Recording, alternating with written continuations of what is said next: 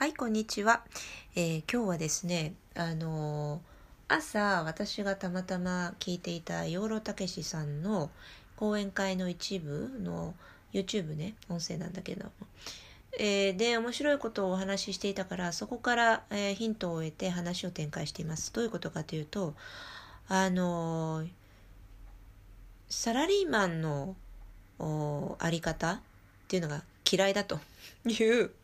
養老孟先生の、あの非常に辛辣な言葉。でもねあの方はやっぱ素敵だなと思うのは非常に愛情がこもってるんですよ。どのどんなことでも言い方が。やっぱりねそれはその彼の人となりなんだろうなと思うんですけれどもおっしゃってることは非常に的を射ていてあの私もいわゆるもほらサラリーウーマンを辞めて長いのであの養老孟さんがおっしゃりたいことすごくよくわかるんですよ。でねその話をフランスはとランチを食べながらしていたらそれ面白いからその話をしようって言って、えーその議論をしています。さあどういう話の展開なんでしょうか。ぜひ最後まで聞いてください。めちゃめちゃ面白い今日の。Bonjour Bonjour こんにちは。はい。Et euh, on était en train de parler, tu me parlais euh, d'un truc vraiment vraiment intéressant. euh, euh, c'est euh, comment dire euh, de, de- de- des réflexions de Takeshi. qui est Takeshi の養老たけし Parce qu'il y a plusieurs Takeshi au Japon. Voilà, attention, d'accord, bien attention. entendu, Takeshi, え c'est un bon ー、たけしって誰だっ bon て。養老たけしさんのことね。あのーそう、さっきね、話をしていたのは、あのー養老たけしさんのね、 あのー講演の一部をよくほら YouTube で流れてるじゃないですか。で、あれ時々私の、あの、こう YouTube でもこうサジェッションとして出てくるんですけど、今朝たまたま面白いなと思うものが流れてて聞いてたんですけどちょっとねもう朝の話なので記憶が曖昧になっちゃったんですけどっていうのはその間にいろいろなことを仕事してたから、えーちょっとね忘れちゃったんですけどざっくり言うとあのーこうほら会社勤めをしていて偉くなっていった人っていうのはあ言っちゃ悪いけどあんまり尊敬しないんだよね僕ってすごく面白いことをおっしゃってたんですよ。で私はその彼がその悪意抜きでねおっしゃりたいことがすごくよくわかるのでああおうおうおうと思って聞いてたんですけどあのつまりえー会社組織の中で仕事をしながら偉くなっていくっていうのはその仕事のために、えー人生を捧げるというのはまあどの人も一緒なんだけれどもなんていうのかなその組織の中でこう上に行く、えー仕事がこうやうん、なななんて表現すればいいんだろうすごい難しいな。あの組織の中でこう住み込んで こう仕事をしていくっていうスタイルがどうも気に食わないとつまりあの、えー裸一貫でねあのやっていってこそ、えー人生だみたいなまあそういうような考え方をあのほら養老孟先生もされているので、まあ、だからすごい面白いなと私もいつも思いながら聞いてるんですけれども、Mm. あのまあ、つまりそういうことなんですよ。でそのえー人によってはねそのサラリーマンやってる人はいやもうこの仕事をん？よそに転職したらやっていけないとか食っていけないとかなんかそうやって嘆いてる人いっぱいいるけどそれはダメだろうとそもそもその一つの組織でしかやっていけないっていうような、えーその発想そのものが危ういなと。で昔はそんなにサラリーマン多くなかったんですよとお話をされていてでこれね昭和なのか1910あのの話なのかちょっとあの忘れちゃったんですけどその養老先生がおっしゃってたのはね僕が生まれた昭和10年代は、えー世の中でサラリーマンってそんなにいなかったんですよとお話をされていてでそれが例えばなんか10%とかで昭和20年代になったら 20%30 年代になったら30%でねどんどんどんどん右肩上がりにサラリーマンの数が増えていったと。でいつの間にか、えー、とこう世の中サラリーマンだらけになってしまったと。だけど昔はほとんどの人がお百姓さんだったり自営業だったりとかで自分たちで何とかして食っていたのにそれをいつの間にかサラリーマンだらけの社会になってしまってみんなひ弱になったなと。ね。いうような 話をされていてその年はそれを聞きながらあのまあニヤニヤしてしまったんですけど。というのは、まあ、私たちも自分で仕事をしている側なのでね。うんそのえー社会にそのパラサイトをするとかこうぼーっとして仕事が降ってくるの待ってくるっていう生き方がどうも信じられない側にいるわけですよ。わかりますよね。ほら。En résumé, tu, c'était. Euh, J'ai j'ai dit que euh, je comprends très très bien ce que Yoro Takeshi voulait dire parce que nous aussi on est des entrepreneurs on va dire. Artistes toi. Donc on est du côté de créer du travail de, de se débrouiller on va dire. Euh, quoi qu'il arrive il faut se débrouiller. On est à l'opposé de l'esprit de base de salariés on va dire des hommes salariés qui attend euh, que la situation va décider pour eux, ou sinon il subit des ordres, des Mais- choses comme et ça. ça, c'est- la grosse différence des gens, par exemple, de l'après-guerre. Que ce Il soit au aussi, Japon ou que ce soit en oui. France, c'était des gens, ou en Europe, euh, il fallait se relever. Et tu Mhm. pouvais pas vraiment attendre. euh,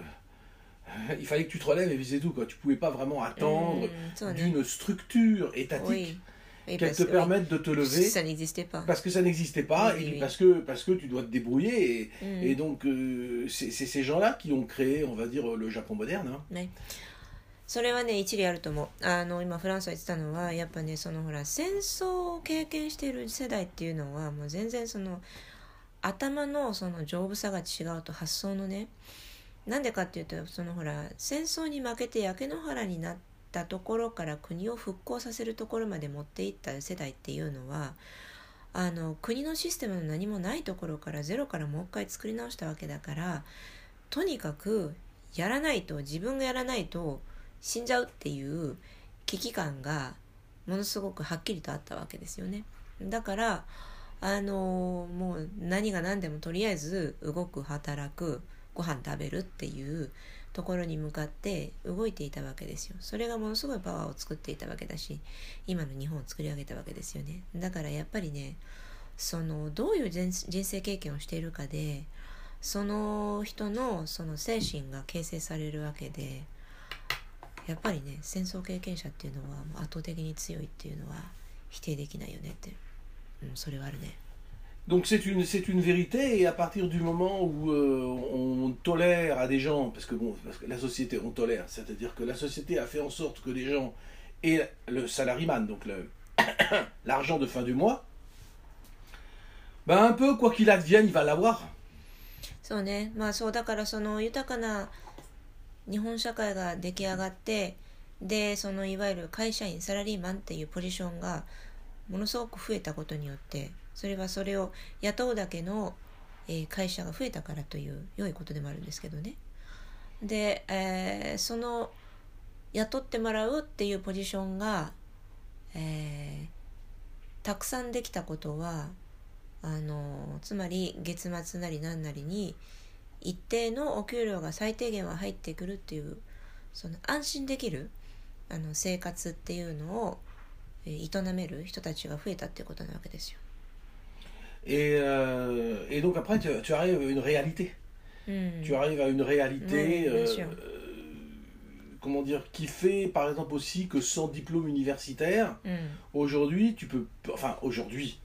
la majorité des gens, oui. c'est pas le cas. C'est pas le cas. On, le sait quand tu vas commencer à regarder les chefs d'entreprise. Mais quand tu regardes de manière, on va dire globale, pour entrer dans des administrations ou des compagnies, il te faut un niveau universitaire standardisé de ce qu'on a besoin.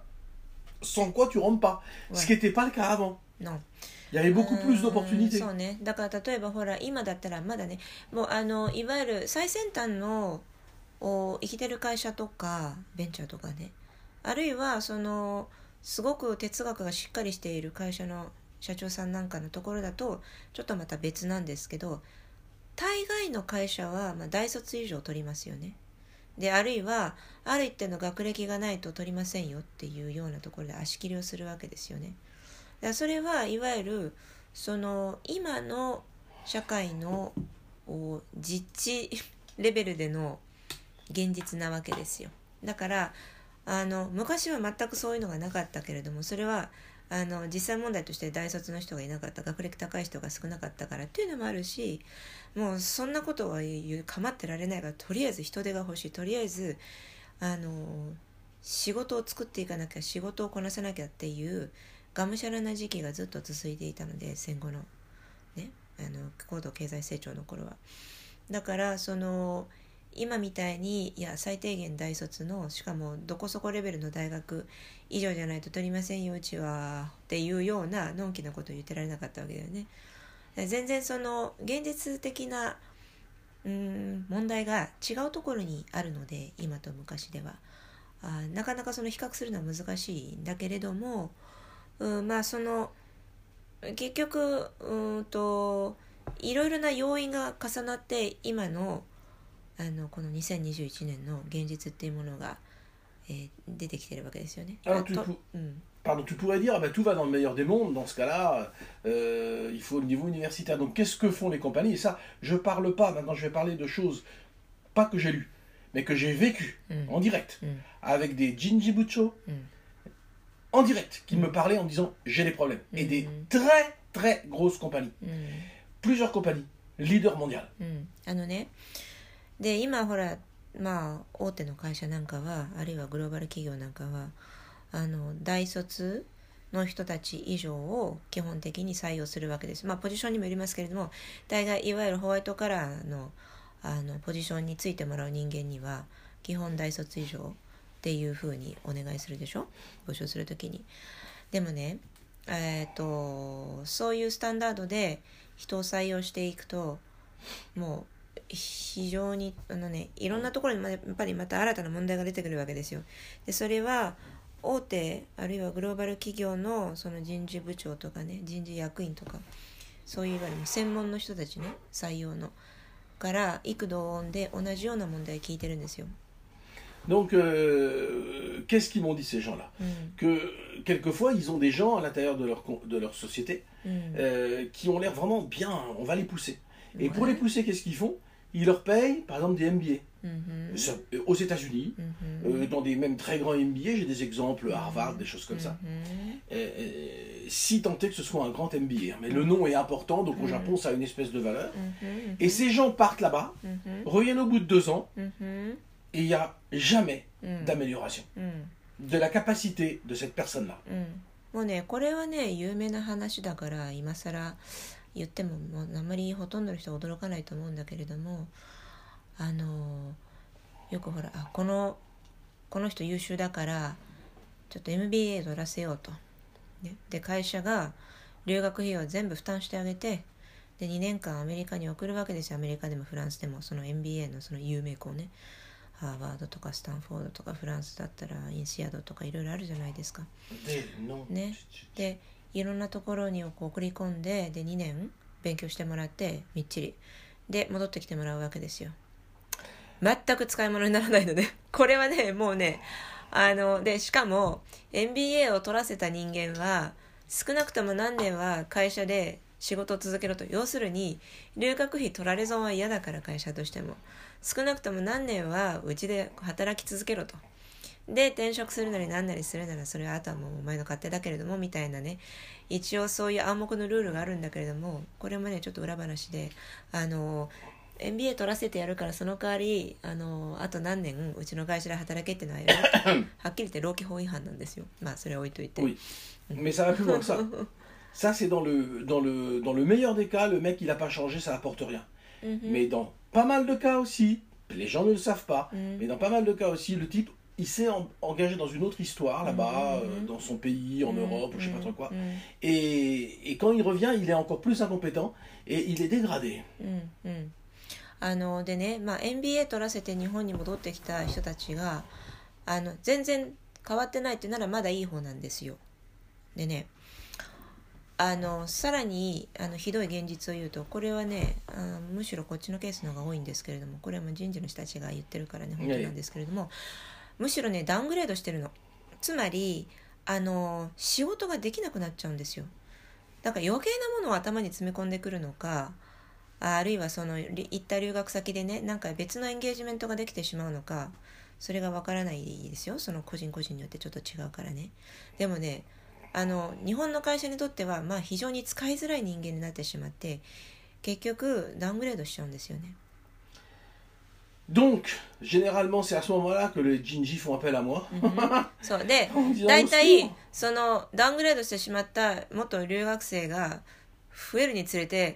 やばいって言ってフランスはディバのところにレスキューコールが来るんですよ。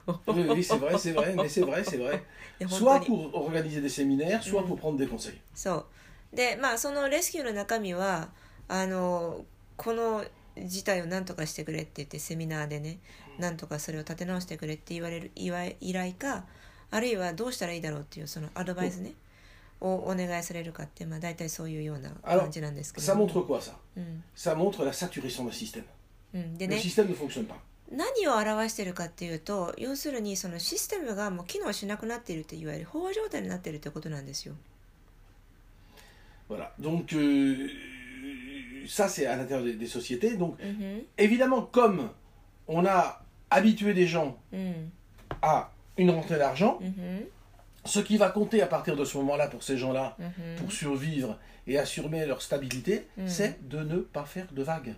et d'aller dans le sens mhm. de, ce qu'il faut pour pouvoir euh, euh, euh, continuer à rester dans leur position. Donc, on a entendu des cas récemment, à savoir donc que, par exemple, s'il faut pas trop travailler ou s'il faut faire comme ci ou comme ça. Mhm. Euh, euh, par exemple, c'est arrivait beaucoup avant, mhm. euh, rester très longtemps au travail pour montrer à ton boss que tu travailles beaucoup. Le boss dit ah il travaille beaucoup. Donc dans ce cas-là, c'est bon, on va l'augmenter ou quelque chose comme ça. Alors qu'en mhm. fait, tu fais de la présence sur le terrain et que tu travailles pas vraiment. Donc il y a énormément de choses perverses qui se sont installées à l'intérieur des boîtes. でねあのその MBA の例でも分かるようにつまりあのこうほら元もともとあったその例えば MBA を取るっていうシステムだとかねあるいはそもそも留学をさせるとかいうシステムっていうのは別のそのより優秀になってもらうとかより社会で活躍してもらう人材になってもらうっていう意図で作られた設けられたシステムであったにもかかわらずそれが全く機能しなくなって逆に足を引っ張ることになってしまっているっていう例がまず一つあるでしょ？であとはねその社会の中でそのシステムが定着し始めるとそれをおそれがあの逆に機能しなくなるっていうのはすごくたくさんあってうーん例えばその9時から5時までは会社にいてくださいとね。でっていうのはそうじゃない働き方をする人がたくさんいたからとりあえず時間を決めて9時から5時までは絶対にもうデスクにかじりついてろみたいないうあのほら学校で言うと変な校則ができるのと一緒ですよね。っていうどんどんどんどんナンセンスなルールができてきてで中にはその用もないのに、えー残業してしまうとかね。あるいはそのプレゼンスをこう見せることによっていかにも仕事してるように見える。っていう余計なことをし始める人間が増えてくるっていうね。でこれはねあの洋の東西をこう問わずにどこにでもある問題だしあとはその新しい会社でも古い会社でもどこにでも起こる問題なんですよ。人間がいる限りは組織である限りはそういう問題っていうのが出てくるのね。だからその仕事の本質から外れたところで仕事をし始める人がすごく多いと。 Et alors, euh,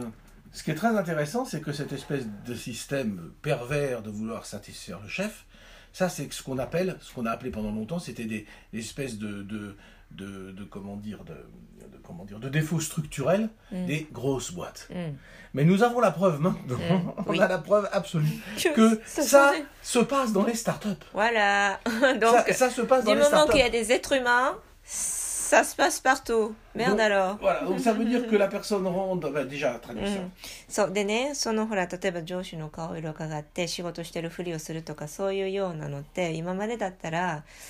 あのこうほらえでもそれってさ大企業とかいわゆるエスタブリッシュメントの会社とかでよく起こるやつでしょ？スタートアップとかでは絶対ないよとか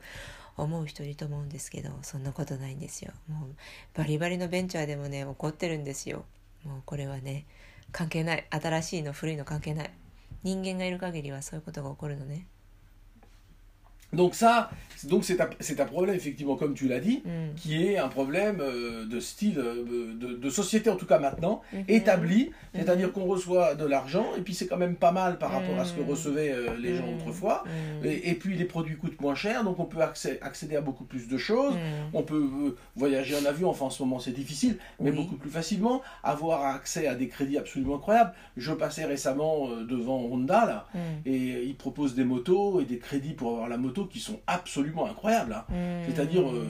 Euh, tu, tu- tu l'as pour très très peu cher. Donc même si tu es un albaïto, tu peux t'acheter Ah ouais, une ouais, moto. ouais, ah ouais, ouais, ouais. Ouais, c'est Sur ça, des hein. crédits qui s'étalent et puis avec Voilà. zéro, euh, euh, ils gagnent rien quoi. Ils Ouais. veulent vendre la moto quoi. Oui, C'est oui, oui. incroyable. quoi. ほら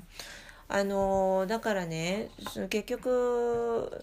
なんていうのかなでもそういうようなことって基本的にその社会的な土台が豊かになったからそういうことが起こるわけですよ。 その自分が生きるか死ぬかっていう状況にいるとそのほら上司の顔色を伺いながらあるいは組織のそのいろんな、えー、とルールの網目をくぐり抜けながらズルをする人っていうのはなかなか出てこないのねだってズルをする余地がないからそれよりも食うか食われるかの世界だからあの自分が食うためには何としてもこう自分がジタバタと動き続けないとダメなわけですよ。ね。だからあのーそのね今って結局まあほら物価もいろいろと下がってきているでしょ？で日用品なんかもほら昔に比べるとさらに安い値段で手に入っているし私なんかユニクロがすぐに こう頭をよぎるんだけどユニクロなんかもすごい値段であのかなりの品質のものを出してるじゃないですか。だからねあので例えばフランスが出した例もすごく分かりやすくってあのホンダのねあのバイクのディーラーが近くにあるんだけどあの時々前を通るとねすごくいいあのバイクなんかを本当に安いローンであのこう買えるように組んであるんですよ。だからあのフリーターとかで、えーお金なくってもローン組んでスクーターでもバイクでも買えるようになってるのね。それってすごいことなんですよ。Oui. Et donc euh, ça, ça pose un, un problème de dynamique de- du genre. Mm. Euh, les sociétés n'ont plus assez de gens assez dynamiques Mm. et ils les cherchent partout. そうでだからそういうようなシステムだから いわゆるそのほらすごく、えーこう八面六臂で大活躍するよりダイナミックな人材っていうのがどんどんどんどん少なくなっているっていうことね要するにそういう人を輩出しづらいシステムになっちゃっているから社会的なその、うん、性質になっちゃってるから、えーあのほらいわゆるできる人分かりやすく言うねできる人っていうのがどんどんあのこうほら少なくなってきてるわけですよ人口が多い割にはね。であのそうするとどの会社もその少ないできる人を奪い合うわけですね。Un, un, un, un Toshi Mariaku d'une compagnie ici au Japon, leader mondial. hein. うんふん Je parlais de, de gens, de la dynamique, de, pr- de prise de décision, de choses comme ça. Et puis euh, de certaines personnes comme ça. Et il me dit, mais, mais moi c'est ça que je veux dans ma compagnie. うん Comment vous, vous pouvez m'amener ça うん Et j'ai répondu, mais je ne vais pas vous les amener parce que ces gens-là, ils regardent ce qui se passe dans votre boîte, ils ne voient pas d'intérêt d'être ici. Mm. Ils créent leur boîte, ils ne voient aucun intérêt うん parce qu'ils ne marchent pas de la même manière. うんうんそれでねあのあるグローバル企業のあのトップの人とお話をしてた時にね、 えーそのいわゆるそのほらできる人材の定義なんかを話してたんですよ。で自分がうん、まあ、こういうタイプで、えーこうこうこういう発想ができてこういう行動のこう指針があって、えーっていうのが、まあ、いわゆるそのどの指標から見てもできる人材ですよねみたいな話をしてたらその相手のねその会社の偉い人が「いやうちにそういう人欲しいよ」って「どういうそういう人連れてきてよフランスは」っていうふうに言われたんですよ。でねそこでこっちは笑っちゃったのは「いや来ませんよそんな人お宅には」って。なんでかって言ってねそういう人はお宅の会社を見てお宅の会社の中を見てねでここで自分が仕事をするあの利益っていうのは一銭もないなっていうふうにさっさとジャッジして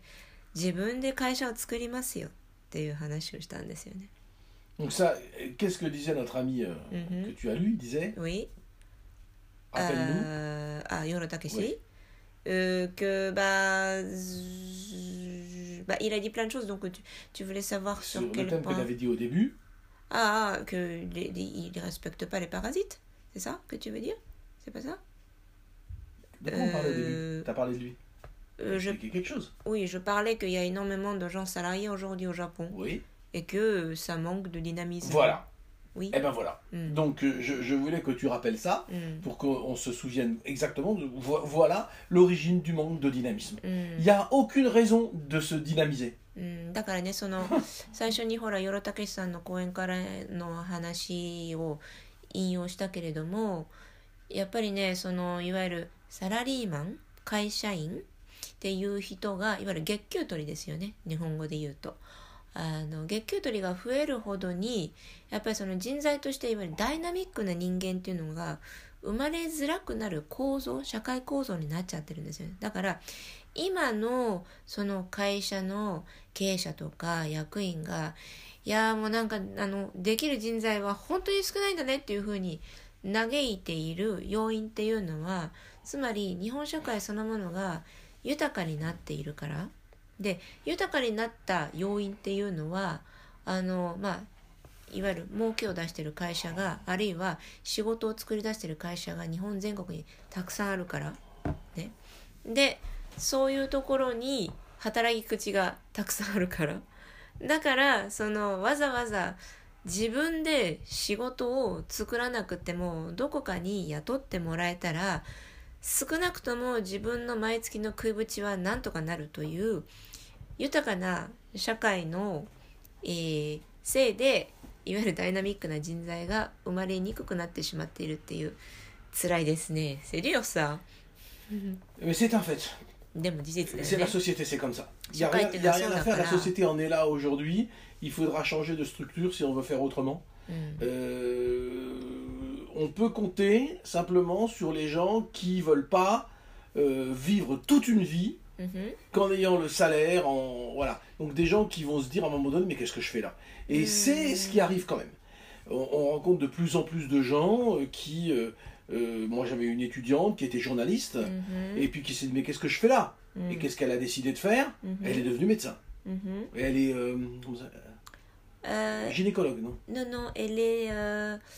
elle- elle- Cancer, cancérologue cancérologue. うんでさ Voilà. そうそうそうあのーでねやっぱりそのほら生まれた時からもういわゆる会社員っていう職業が世の中に一般的になっているまあ私が生まれた時なんかもすでにそういう時代ですよだからそのいわゆるほら自営業とかあの例えばその何？魚屋さんとかお花屋さんとかね。あの八百屋さんとかそういう昔からあるお商売。とあとはいわゆるお百姓さんとかね。あの漁師とかね。そういうその自然からの恵みを、えー得て、えーお商売営んでる人とか。あるいはその都会で、えーできる、えー例えばそのなんだろうあの会社員とかね。あるいはその先生とか弁護士とか医者とかね。あのありとあらゆる仕事があるでしょ？職業あるでしょ？でその中でその会社員っていうのももうそのういわゆる一般的な職業としてもう認知されてる社会に広く認知されていたっていう時代が長いわけですよ。だから